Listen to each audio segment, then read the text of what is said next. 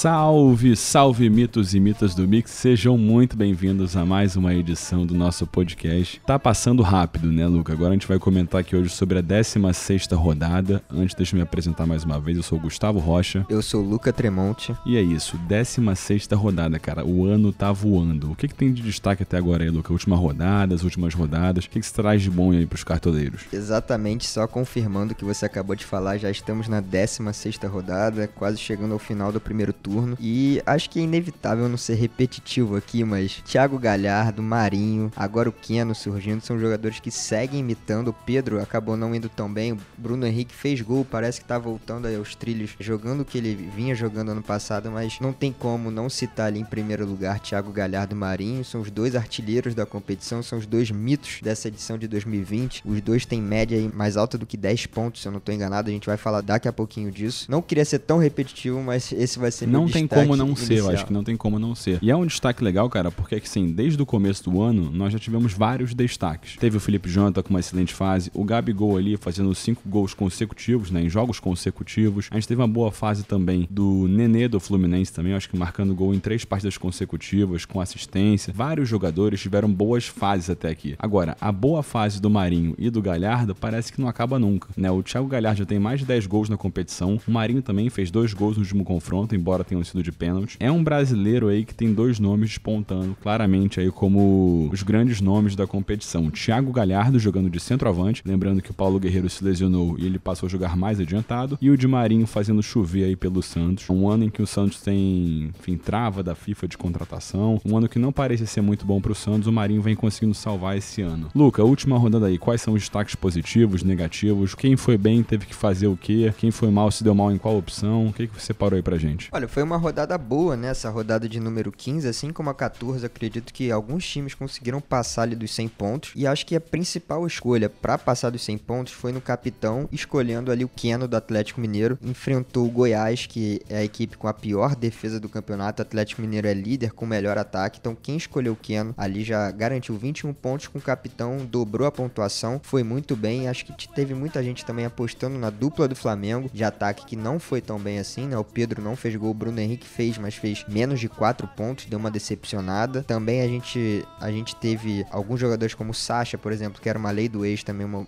boa opção para rodada, não foi muito bem de novo. O Nenê do Fluminense apareceu com uma ótima opção, fez gol. O Natan também do Atlético Mineiro fez gol. O problema do Natan é o se chama Sampaoli, né? Porque o Natan seria Exatamente. amplamente escalado, só que havia uma dúvida com relação à situação de jogo dele até momentos antes aí da partida. Então o Natan, é, infelizmente, não foi escalado em larga escala. A gente não pôde recomendar fortemente o Natan, porque nós não tínhamos a certeza ou uma mínima indicação de que ele jogaria. Mas ele é sempre uma excelente opção, parece realmente ser o jogador mais lúcido do meio-campo do Galo. Concordo com você, ele era dúvida ali pra partida, né? Ele tinha se lesionado há um tempo atrás, enfim, ele jogou a cerca ali de 60 minutos, 65, deixou sua marca no finalzinho do primeiro tempo, teve uma boa pontuação. É, outros meios que foram bem, o Thiago Galhardo, que a gente já, já comentou aqui. O Honda desencantou pelo Botafogo, fez um gol contra o esporte, mas acredito que não foi muito escalado. Um meia que sempre é muito escalado, tem uma regularidade muito boa, o Fernando Sobral fez um gol contra o Corinthians ali de pênalti no finalzinho, passou dos 10 pontos. Acho que esses foram os principais jogadores aí que foram muito escalados e acabaram dando conta do, do recado. Foi uma rodada com alguns SGs também, de defesas que foram muito apostadas, né? Como o Atlético Mineiro. Muita gente dobrou nos laterais do Atlético Mineiro, foi o meu caso. Botei Guga e Arana, que tiveram uma boa pontuação ali perto dos 8 pontos. Curitiba e Fortaleza. Acredito que muita gente foi no Sabino também por falta de opção e ele garantiu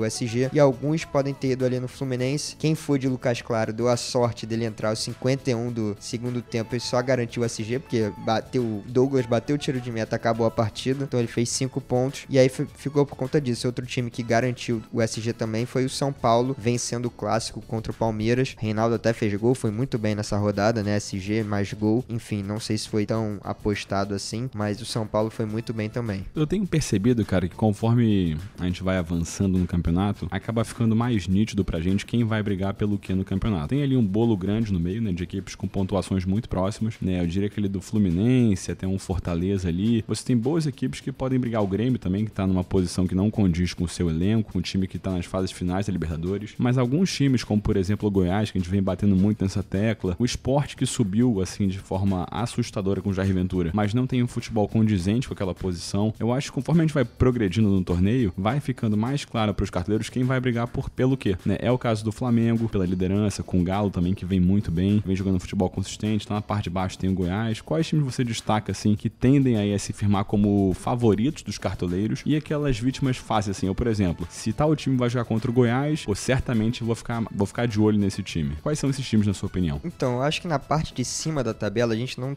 deve ter mudanças muito drásticas, assim. Eu acho que o Atlético Mineiro vai brigar até o final pelo título com o Flamengo. Tem um Internacional que se parece uma equipe consistente que vai ficar também ali na parte de cima, brigando talvez por título, mas Libertadores. Acredito que o Palmeiras, pela qualidade técnica, também vai ficar ali por cima. Então tem jogadores que podem decidir uma partida no Campeonato Brasileiro que é nivelado por baixo. E a gente tem outras equipes como São Paulo e o Santos que eu vejo como possíveis candidatos a, a estarem ali presentes no G6 e tal. O Fluminense é, uma, é um time que eu conheço bem até. É, acho que a posição que ele tá hoje não condiz com o futebol que ele é jogado. Ele tem 24 pontos na tabela, mas é uma equipe que tende a oscilar mais durante o campeonato. Assim como o Santos até, porque não tem um elenco é, muito vasto de, de opções. Então são duas equipes que estão lá em cima. Eu falei um pouquinho melhor do Santos agora há pouco, é, mas tem, tem tendência de oscilar e na parte de baixo acho que pode mudar muita coisa ainda. A gente tem um Corinthians que tá lá embaixo que mudou de treinador agora, que tem jogadores como Casares, o próprio Otero, que são bons de, de cartola, que podem mudar a equipe do Corinthians, mesmo a gente não vendo, não vendo muito futuro, né? Sempre tem uma troca de treinador num Coritiba da vida que pode dar uma, uma vida nova para a equipe, enfim. Tem o Botafogo que há pouco tempo tava na zona de rebaixamento, conseguiu duas vitórias aí, tá em 13 terceiro. Então pra gente ver como o campeonato é equilibrado, o Fluminense é o quinto colocado, quase na boca ali do, do G4, com 24 pontos. Tá a 6 pontos do líder, que é o Atlético Mineiro, que tem uma partida a menos do que ele. Então vamos supor que o Atlético vença. Tá 9 pontos do líder, mas tá 9 pontos também da zona de rebaixamento, do Corinthians, que é o primeiro, primeiro dentro da zona. Então acho que essa parte de baixo ainda vai mudar muito. Os times oscilam, perdem 3, já vão pra segunda página da tabela. Mas falando de hoje da tabela, como a gente, como você citou, não tem como não olhar com bons olhos um time que vai enfrentar o Goiás e o Bragantino, são os dois últimos e tem as piores defesas, e um Bahia também que tem uma defesa muito fraca, apesar de estar tá fora da zona de rebaixamento. Acho que esses são os principais times. Tem o Coritiba também que tá ali dentro, que não é uma equipe que cria muito, que faz muitos gols. É, Enfim. e quando a gente olha também os nomes do Curitiba, por exemplo, né, eu acho que é um paralelo legal pra gente tra traçar com o Bahia. O Bahia não vem jogando bem, assim, é uma equipe muito vulnerável defensivamente, mas tem alguns nomes razoáveis, né? Dali pode ser alguma coisa, um Gilberto, né, um Rossi atacando pelas pontas ali, tem o Rodriguinho também, tem alguns nomes interessantes. Quando eu olho para a equipe do Curitiba, eu tenho muita dificuldade em identificar alguém que pode realmente modificar ali o panorama da equipe. É, eu acho que só tem o Robson ali que tá fazendo um bom campeonato. Jogando bem, realmente. O atacante, né, tem bons números, tem quatro gols, mas o Curitiba é o pior ataque da competição, com 10 gols marcados apenas, e o seu rival, né, o Atlético Paranaense, por mais que esteja um pouquinho ali em cima, em 15º, é o segundo pior ataque da competição. Então, esses times de, de Curitiba, se a gente quiser apostar pensando num SG, podem ser uma boa alternativa. Excelente, cara. Eu separei aqui alguns dados para os cartoleiros que eu acho que vale muito a pena compartilhar. É sempre interessante nós estarmos antenados nas equipes que costumam marcar muitos gols, sofrer poucos, poucos gols, ou equipes também que sofrem muitos gols. Né? Pensando nisso, cara, eu separei aqui. As equipes que têm os melhores ataques, né, que mais marcaram gols, são Atlético Mineiro, em primeiro lugar, lembrando que o Galo tem apenas 14 jogos, tem um jogo a menos. Em segundo lugar, Flamengo e Fluminense, né? E o Fluminense surpreendendo, eu diria que desses gols aí, pelo menos 10, 15, 10 aí foram de pênalti do Nenê,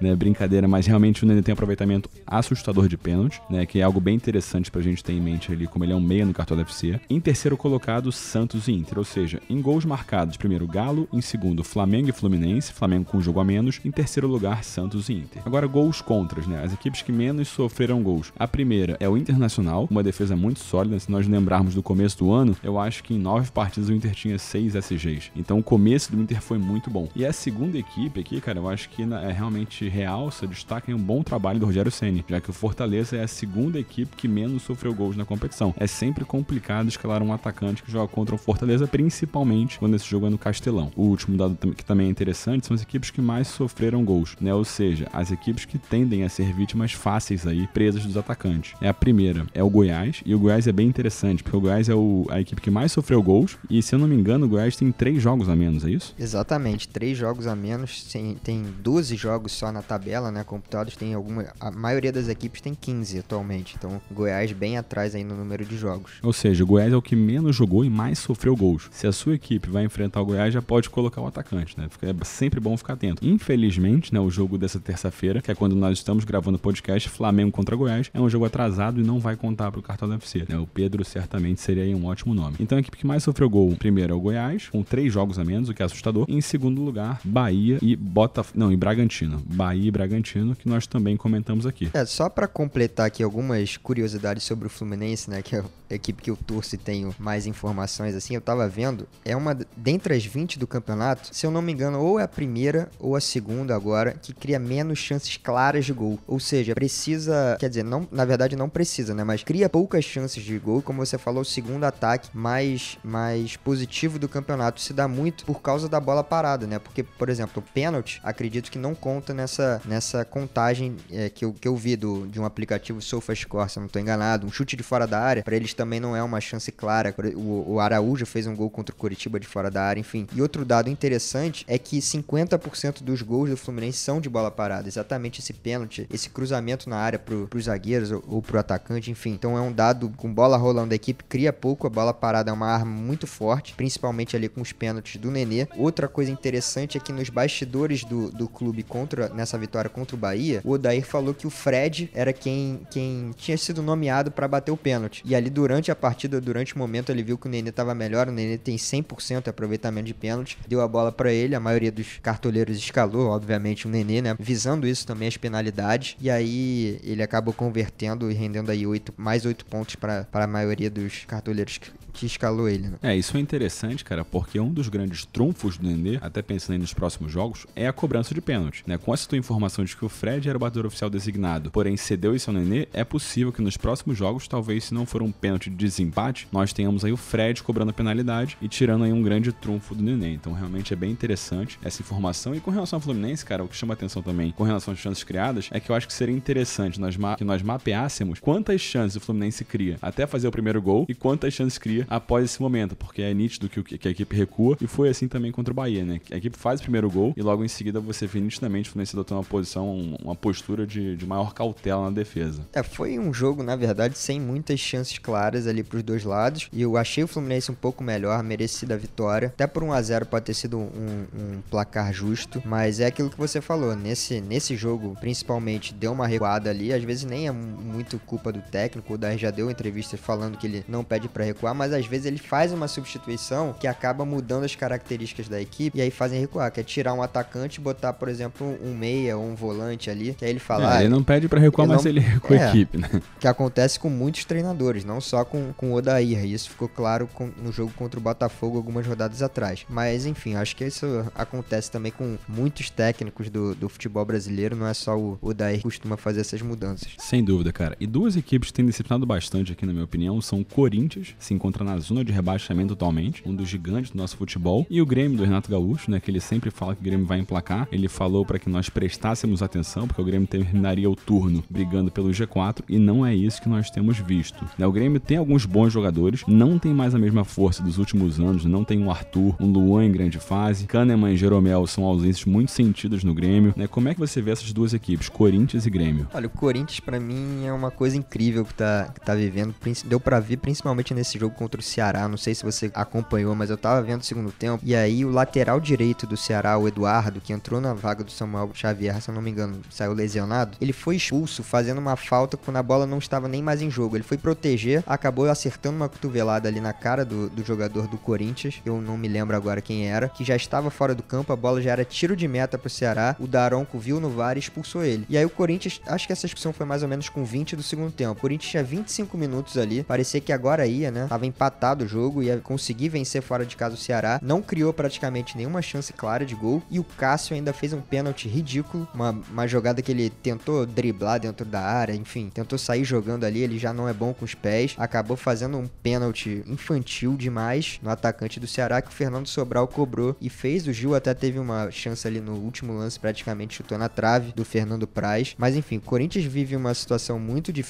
não vem jogando muito bem. Contratou o Wagner Mancini do Atlético Goianiense, né? Até fico surpreso do Wagner Mancini ter aceitado um, um trabalho de pegar o Corinthians no meio da temporada, porque os técnicos sempre clamam por ter trabalho, ter uma continuidade, isso aquilo. Ele vinha fazendo um bom trabalho, na minha opinião, no Atlético Goianiense, por mais que o Corinthians seja muito maior do que o Dragão, com todo respeito ao Atlético Goianiense, ele sai de uma certeza, assim, entre aspas, né, de um time que estava classificado ali na, na Copa do Brasil de forma heróica, graças a ele, muito do dedo dele, e pega uma equipe na zona de rebaixamento, com eleição vindo aí, com todos os problemas que a gente já sabe que o Corinthians está tendo. Então, enfim, eu acho que ele vai dar uma organizada no Corinthians, mas a princípio é uma equipe que briga ali ainda na segunda parte da tabela. Falando do Grêmio, eu confesso que não tenho visto muitos jogos. Contra o Coritiba, eu vi bastante do jogo. É, começou muito bem, fez 2 a 0 logo ali no início, depois parou de jogar. E aí o Curitiba cresceu, fez um gol, acabou 2 a 1 a partida, acabou vencendo contra o Santos, eu não vi, mas foram dois gols de pênalti, não sei se a partida foi equilibrada ou não, mas é outro time sem dúvida que deixa muito a desejar nesse campeonato aí brasileiro de 2020. Boa, cara, com relação ao Mancini, eu acho que ele faria o que todos os treinadores realmente ele fez, né, o que a maioria dos treinadores fariam, que é trocar o pequeno pelo grande, embora o discurso seja outro. O próprio Rogério Ceni, né, que estava no Fortaleza, que fala em projeto, em colocar grama adequada no campo do CT, ano passado trocou o Fortaleza pelo Cruzeiro e teve a sorte aí de ser recontratado pela equipe e continuar mostrando um bom trabalho. Eu acho que esse é um discurso aí de, de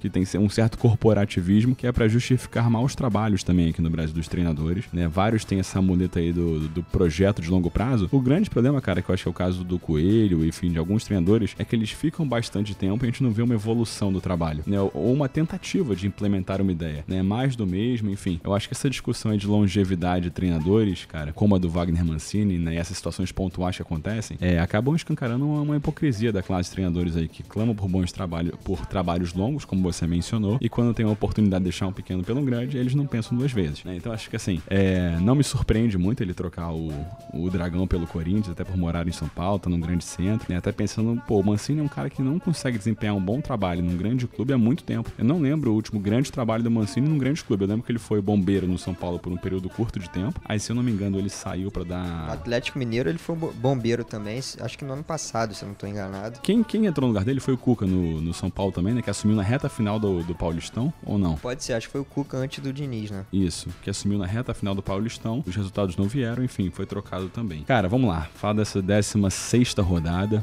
né? Até um certo aperto no coração, porque o primeiro turno tá indo pro saco. O começo do ano foi frenético, né? Agora a gente tende a ter aqui rodadas mais espaçadas, mas são alguns confrontos interessantes. Para essa 16 rodada, nós não teremos três duelos, nós teremos apenas sete confrontos. Né? Na quarta-feira, nós teremos Palmeiras e Curitiba, Grêmio e Botafogo, Santos e Atlético Goianiense, Atlético Mineiro e Fluminense, Esporte e Internacional, Atlético Paranaense e Corinthians, e na quinta-feira, como única partida, Flamengo contra Bragantino. Luca, batendo aqui o olho nesses sete confrontos, na sua opinião, quais são as equipes aí favoritas para SG nessa rodada? Olha, acho que como a gente acabou de falar aí do, dos piores ataques né, da competição, eu vejo o Palmeiras como uma boa opção, mesmo com alguns desfalques ali na parte defensiva. O Santos pode ser uma equipe boa também, porque pela, pelo que eu tava vendo do, do Atlético Goianiense, mais de 60% dos jogos fora de casa ele cedeu SG para os defensores, ou seja, não fez gol longe de, de Goiânia. Então acho que essas duas equipes podem ser consideradas aí boas. E acho que apostar no Atlético Paranaense também não é nenhum absurdo.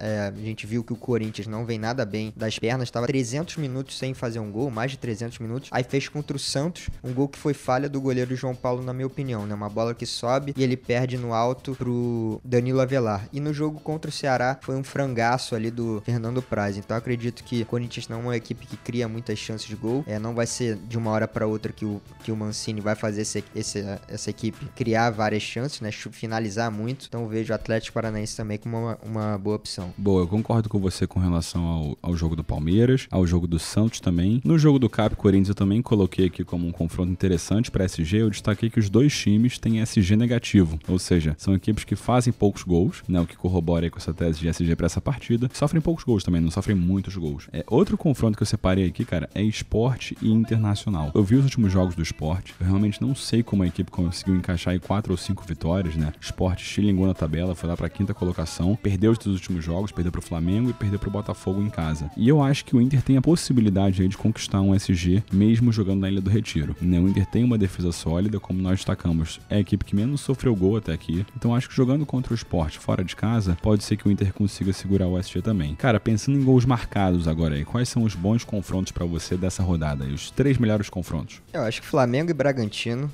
ataque do Flamengo a gente já viu que tá, tá encaixando cada vez mais contra uma das piores defesas. O líder Atlético Mineiro que tem a melhor, melhor ataque, né? Enfrenta um Fluminense aí que tá bem na tabela, mas acredito que o Atlético, assim, é um, está um pouco à frente hoje. Tem tudo para marcar gols. E eu vou citar aqui o Grêmio contra o Botafogo. O Botafogo que não vai contar com o Benevenuto, que tá suspenso. E o Foster também, que tá suspenso, foi expulso no último jogo. Então vai com uma zaga aí bem, bem reserva, parece. Bem alternativa. Então vejo o Grêmio com chance de marcar gols. Mas tem as opções do Santos, né? Não dá para descartar um Santos de Marinho. Também não dá para descartar um Palmeiras contra o, um frágil Coritiba. Boa, acho que realmente a opção do Santos, né? Acaba que você não tem várias boas opções de jogadores aí com chance de marcar gols. Mas você tem claramente a opção do Marinho. Então se eu botasse aqui o confronto em vez de Santos contra o Atlético Goianiense, fosse Marinho contra o Atlético Goianiense, o Marinho seria talvez o melhor confronto da rodada, porque ele é um cara que é uma unanimidade dessa rodada. Cara, beleza. E agora aqui pensando, a gente já falou de SG, de gols marcados, e quais são os dois confrontos chaves para você da rodada? Assim, cartoleiro, preste atenção nesses dois confrontos aqui,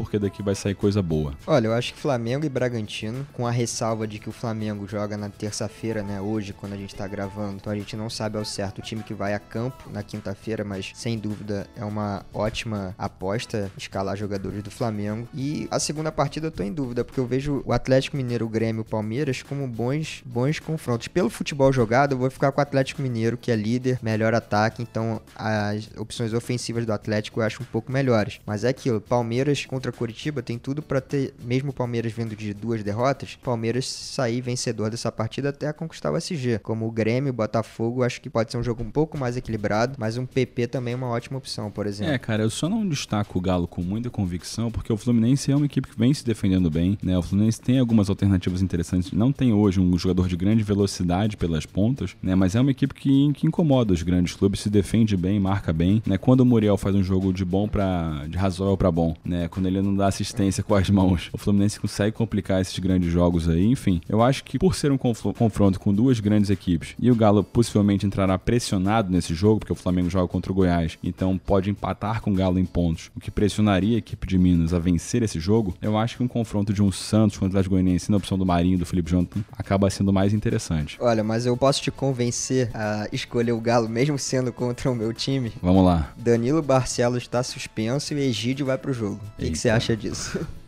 Só faltava você colocar o Rafael Vaz de parceiro do Egídio. Aí eu, aí eu ia com força contigo. Cara, mas ainda assim, eu acho que são dois grandes times. Eu não sei não, viu? Esse confronto contra o Fluminense, eu não me surpreenderia com um empate nesse jogo, sinceramente. É, brincadeiras à parte, tem, tem uma expectativa boa aí pra uma partida do Fluminense, porque mesmo o Egídio voltando, né? Desde que ele foi, foi barrado e o Danilo Barcelos entrou, o Fluminense não perdeu até então. Tem isso, quatro, cinco jogos, enfim. Mas pra esse jogo, a princípio, Fred e Nenê vão ficar de fora, vão ser poupados, então tem tudo para ser um time mais mais leve, mais rápido na frente. E o Luca, que foi contratado, jogador que passou pelo Corinthians, Internacional, enfim, vai, deve ser relacionado para a partida e pode estrear. Então, vejo que o Fluminense vai ter um contra-ataque à disposição mais rápido dessa vez. Vamos ver, tem. Acho que a expectativa é de bom jogo lá no Mineirão. Boa, cara. Vamos montar aqui uma equipe então para arredondar nossas dicas. Como sempre, a gente começa aqui pelo ataque e eu já vou tomar a liberdade dessa vez de começar indicando um jogador. Né? A minha opção é o Pedro do Flamengo. Para mim, o Flamengo é o grande favorito da rodada, né? Tipo de desnivelamento do confronto Eu vejo que a equipe vem se encontrando. Talvez nós tenhamos o retorno do Everton Ribeiro. Não é certo se o Arrascaeta joga, né? Ele se lesionou num treino do Uruguai agora. Pediu para ficar no Uruguai se recuperando. Ele só volta pro Brasil na quinta-feira. Então acho improvável que ele jogue contra o Bragantino, mas ainda assim o Flamengo é muito favorito. Né? Não destacaria aqui o Bruno Henrique, porque mesmo fazendo gols e participando mais, ele tem reclamado muito da arbitragem, tem errado muito passe e tem cometido muita falta. Né? Ele parece meio desligado na marcação, né? marcando de uma forma a qual ele não está habituado, né? de forma diferente como ele vem marcando com Jesus. Então acho que a opção do Pedrão é uma opção muito boa. Eu considero ele uma das unanimidades da rodada pelo desnivelamento do confronto é, e acho que tem uma boa opção de capitão. Né? Apesar dele ter 4,60 pontos no cartão da FC, é bom ressaltar que ele entrou em várias partidas no segundo tempo para fazer uma dobradinha com o Gabigol quando o Flamengo estava perdendo. Né? Então, assim, nos últimos seis confrontos, salvo engano, o Pedro marcou cinco gols. Né? Eu acho que é um cara que tende ali a brigar pela artilharia, caso né, não volte a ser banco do Gabigol aí pelo restante da competição. Então eu começo com o Pedro, cara. Olha, então a segunda opção eu vou ficar com o Marinho. Não, não preciso nem explicar explicar muita coisa, né? O cara. É, o Pedro a gente explica porque tem 4,60 de média. O Marinho acho que dispensa explicações. É, o Marinho, você pode até me confirmar aí, mas ele tem média acima de 11 pontos, se eu não tô enganado. 11,09. Exatamente. Ele é o jogador com maior média no Fantasy Game, tem fez 10 gols já na competição. Rodada passada era dúvida, chegou lá e guardou dois, botou bola na trave, então enfim, não tem muito o que falar, só escalar mesmo e imitar. É, coloca aí para não chorar depois, enfim, é outro excelente nome para braçadeira e eu acho que vai ser o jogador mais escalado como capitão. Acho que essa altura já é, né? Saiu uma, uma divulgação. É, não, não tenho certeza, mas acredito que seja assim. É, acho muito difícil o Marinho não ser o capitão mais escalado da rodada. Cara, o ataque, eu acho que é a última opção, eu fico com o PP e com o Keno. Né? Eu acho que essa é a grande dúvida. Eu considero o Fluminense um adversário mais complicado que o Botafogo para essa rodada. O Botafogo vem melhorando na competição, né? O Honda ele realmente deu uma cara, deu uma encorpada do meio para frente com o Botafogo. Eu acho que o Botafogo vai se tornar uma equipe mais forte quando tiver o retorno do Nazário, mas ainda assim eu considero o Grêmio favorito nesse confronto. O Renato precisa ser dessa situação, então o PP deve jogar, deve ser a grande inspiração do Grêmio. Eu ainda fico com o PP, deixando bem claro que o Keno, que joga contra o Fluminense, é também uma excelente opção e vai ser uma opção muito escalada como capitão também na rodada. Então realmente acho que são os quatro melhores nomes aí do ataque: Pedro, PP, Marinho e Keno. Eu acho que eles são os quatro bons nomes, mas eu fecho o ataque com PP, cara. Então nosso ataque fechou com Pedro, Marinho, de Marinho,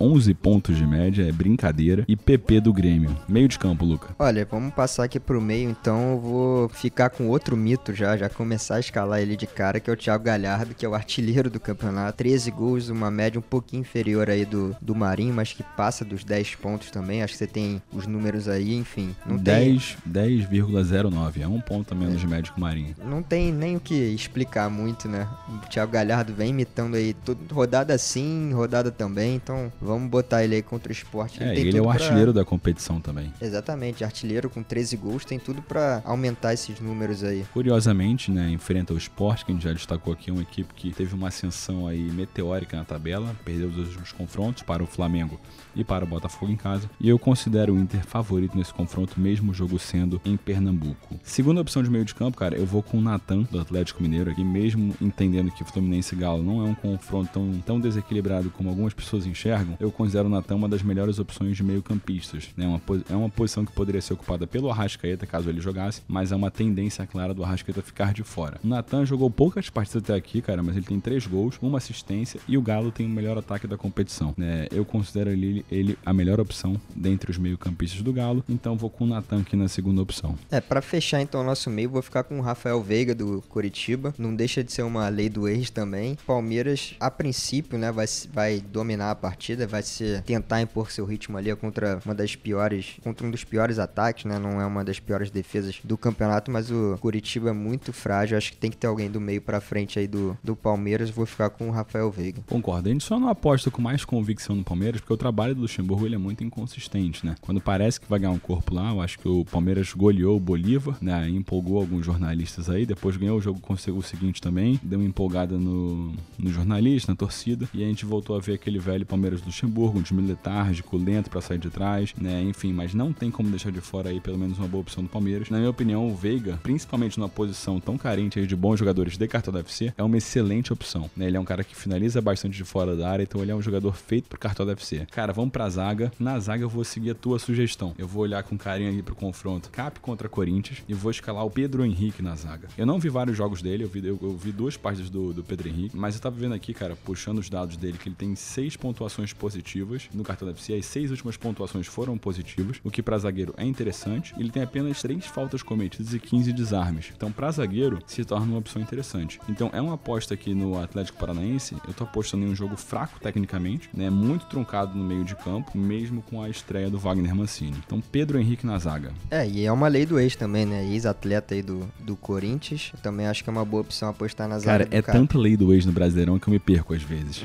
concordo, concordo. Mas para fechar nossa zaga aqui, então, eu vou com Felipe Melo do Palmeiras. Mesmo a equipe Alviverde aí de São Paulo é, estando um pouquinho mais desfalcada na, na parte defensiva, né? O Everton tá na seleção, o Vinha tá na seleção uruguaia, o Luan, se não me engano, se lesionou agora no último jogo, vai ficar um tempo fora. Já não tem Gustavo Gomes. Acho que pode ser uma boa opção pensando em SG, já que a zaga do o sistema defensivo do Palmeiras é uma das poucas coisas da equipe que vinha sendo elogiadas, né? Mesmo novamente com alguns desfalques, eu vejo com Felipe Melo até com falta de opção ali, uma boa aposta para essa rodada. Concordo contigo, cara. Não tem várias, assim, opções claríssimas de, de bons zagueiros pra rodada. Acho que a gente não tem o Gustavo Gomes, né, que tá na seleção do Paraguai, Júnior Alonso, enfim. Aquelas unanimidades sempre. Jeromito também segue a ausência. Enfim, fechamos a defesa com Pedro Henrique, do Atlético Paranaense, Lei do Ex, e Felipe Melo do Palmeiras. Cara, laterais, né? Eu gosto muito dessa posição, né? A gente sempre fala aqui, tá extremamente repetitivo, mas vale a pena para quem começou a acompanhar agora, citar que não tem sentido não jogar no 4-3-3. Os laterais são ótimas opções, as médias de pontuação são bastante superiores à dos zagueiros, então assim, eu vejo algumas boas opções para essa rodada, tá? Eu gosto dos laterais do, do Galo, tanto do Guga como do Arana, pelo apoio ofensivo. Gosto muito do Felipe Jonathan também, tem algumas opções do Flamengo que eu acho interessante. No Grêmio eu não sei quem joga, mas considero o jogo Barbosa, caso jogue uma boa opção também. Mas eu vou com o Felipe Jonathan. O Peixe enfrenta o Atlético Goianiense. Ele até agora só pontuou positivo aí nos últimos jogos, né? Quando você abre ali a média dele no cartão da FC. Não teve nenhuma pontuação arrasadora nos últimos jogos, mas ele é um cara bastante consistente e enfrenta o Atlético Goianiense. É, eu acho ele também uma boa opção para a segunda vaga da lateral. Vou indicar aqui um jogador que tá como provável, mas já deixando aqui também a ressalva de que ele pode não atuar, né? Porque o Flamengo joga hoje, na terça-feira, a gente não sabe a equipe que vai a campo, mas por enquanto o René tá como provável no Cartola FC e como todo mundo sabe, né, que joga mais tempo, sabe que ele é muito bom nos, nos desarmes. Então vejo ele como uma ótima opção aí para lateral, principalmente por esse fator dos desarmes. E quem sabe o Flamengo conseguiu um, um, saldo de gol, também não é nada impossível, mesmo o, o ataque do Bragantino que costuma marcar em É, eu acho que se jogos. jogar Léo Pereira e Gustavo Henrique, esse SG é bem improvável, né? São dois parece que a zaga menos entrosada do Flamengo são das duas contratações mais recentes, mas eu concordo contigo, não seria uma loucura aí um SG do Flamengo, mas vendo o Léo Pereira jogar, cara, eu acho muito improvável ele, cara, o Flamengo sair com SG. Mas eu concordo contigo, né? René é uma excelente é, opção. Que, a escolha é mais pelos desarmes do Exato. que pelo saldo de gol, né? Que a gente sabe que tá difícil. É, e tem aquela implicância minha, né? Como você tem a implicância com alguns jogadores do Fluminense por ser torcedor, eu também tenho a implicância aí com o Léo Pereira caso jogue. Se jogar Gustavo Henrique e Natan na zaga, eu já acho que é uma zaga bem mais segura e acho que o Flamengo tem grandes chances aí de segurar um SG contra o Bragantino, né? Que deveria ser algo óbvio, mas não é. Cara, pro gol vou surpreender. No começo do ano a gente bateu muito na tecla de que o Lomba, mesmo com o SG do Inter, é, não era uma boa opção pro cartão da De repente, acho que foi na 13 terceira, 12 segunda, 14 quarta rodada, ele fez logo três defesas difíceis em uma partida só, né? Ele passou a ser mais acionado, ele é um bom goleiro. Na minha opinião, ele é um goleiro top 7 ali do Brasil, ele tá entre os 10 melhores, tranquilamente, é, do Brasileirão. Ele começou a mostrar um pouco mais do jogo dele. Como eu falei, o Inter enfrenta o esporte fora de casa. Eu acho que jogando em casa, o esporte não vai poder ser uma equipe completamente defensiva, vai ter que buscar o jogo, mas vai encontrar dificuldade, vai encontrar um obstáculo na falta de na falta de talento dos seus jogadores. Você tem o Thiago Neves aí mais um pouco mais veterano. É, quando você conta com o Lucas Mugni para ser o seu cara do seu time, o seu camisa 10, eu acho que você tá em apuros. Então eu gosto da opção do Lomba. É, ele vem com pontuação positiva, salvo engano, nos últimos quatro jogos. E ele começou a fazer defesa difícil, o que é algo essencial pro cartão do UFC de 2020. Então Marcel Lomba no gol, cara. E com o técnico, quem nós vamos? Olha, acho que tem o Cuca aí como uma boa opção e até o Domenech do Flamengo. É, mas eu vou ficar com o Cuca nessa, acreditando numa vitória do Santos com, com SG aí. Então a minha escolha é nele. Boa, Cuca. Vou repassar a escalação aqui e aí fica a última tarefa aí pra gente, a incumbência de escolher um capitão nessa boa equipe que nós montamos. Goleiro Marcelo Lomba, do Internacional, que enfrenta o esporte fora de casa. Nas laterais, Felipe Jonathan do Santos, René do Flamengo. E aí o Luca deixou uma ressalva bem clara. É importante acompanhar o Flamengo, já que a equipe joga hoje, terça-feira, contra o Goiás. Então a equipe pode ser modificada pro duelo contra o Bragantino na quinta-feira. É, na zaga, Pedro Henrique, do Atlético Paranaense, e Felipe Melo, do Palmeiras. No meio de campo, Natan do Galo, Veiga do Palmeiras, Rafael Veiga, e Thiago Galhardo, mito do Internacional. E no ataque a gente começa com o Di Marinho, sempre ele, 11 pontos de média até aqui, Pedro do Flamengo e PP do Grêmio, deixando bem claro que nós destacamos que o Keno é uma excelente opção. Nosso técnico é o Cuca. Cara, quem investe a braçadeira nesse time? Tem PP, tem Pedro, pô, tem Marinho, tem Galhardo. Tá complicado aí escolher um capitão nesse time. É, tá complicado, muitas opções e uma informação aqui de última hora. Parece que o Flamengo vai com força máxima aí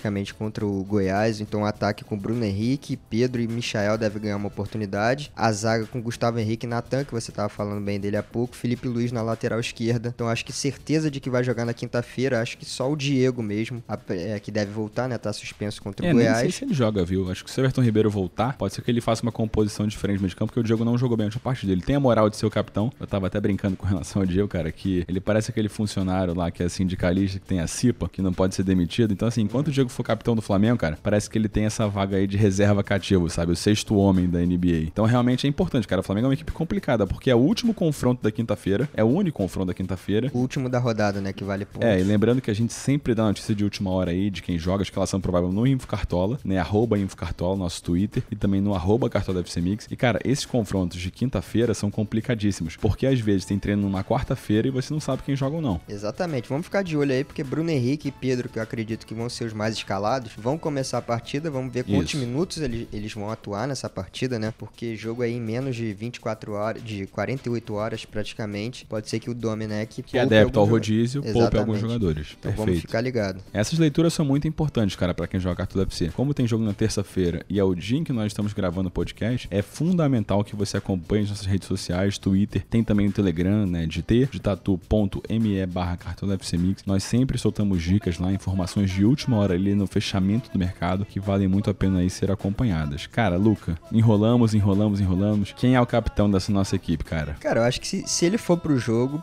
é o Pedro, como a gente falou, e uma segunda alternativa ali, eu fico com o Marinho pela regularidade, tudo que a gente já falou, a média dele fala por si só, né? Cara, eu acompanho o relator aí nesse caso. Minha primeira opção é o Pedro, minha segunda opção é o Marinho, minha terceira opção é o Thiago Galhardo do Internacional, mesmo não sendo um atacante no cartão FC, mas joga como atacante de fato na vida real. Cara, é isso. Eu acho que é uma escalação excelente pra essa rodada. Lembrando que nós teremos apenas sete confrontos. Felizmente, nessa rodada, nós não perdemos é, os principais confrontos, como já aconteceu no passado. Então a gente tem o jogo do Flamengo mantido, o jogo do Galo contra o Fluminense mantido, o Grêmio contra o Botafogo, Palmeiras, enfim. É uma rodada promissora, né? Tem um potencial aí de garantir várias mitadas ou de decepcionar todo mundo. É, a expectativa é boa aí, principalmente no ataque, como a gente já falou, tem muitas opções e tomara que dê tudo certo e que todos possam fazer gols, né? Que aí todo mundo vai, vai bem. É isso, Luca. Vamos fazer hoje provavelmente mais uma live de fechamento do mercado, né? O Cartão FC Mix aí bombando em todas as redes sociais, né? Acompanha a gente pelo Twitter também, lá o Luiz que coordena o nosso Twitter, arroba Cartola FC Mix. E o próprio Luca também, que é o nosso, nosso gestor aí do, da conta do arroba InfoCartola, sempre solta informações quentes ali dos setoristas de cada equipe. E tem várias vezes aí informações que salvam os carteiros na rodada. Luca, é isso, mais uma pra conta. Exatamente, mais uma pra conta e vamos em busca ali dos 100 pontos de novo. É isso, cara. Obrigado aí pela sua audiência e bora mitar. Valeu, galera. Valeu! Né? Olha o sambão aqui, é o país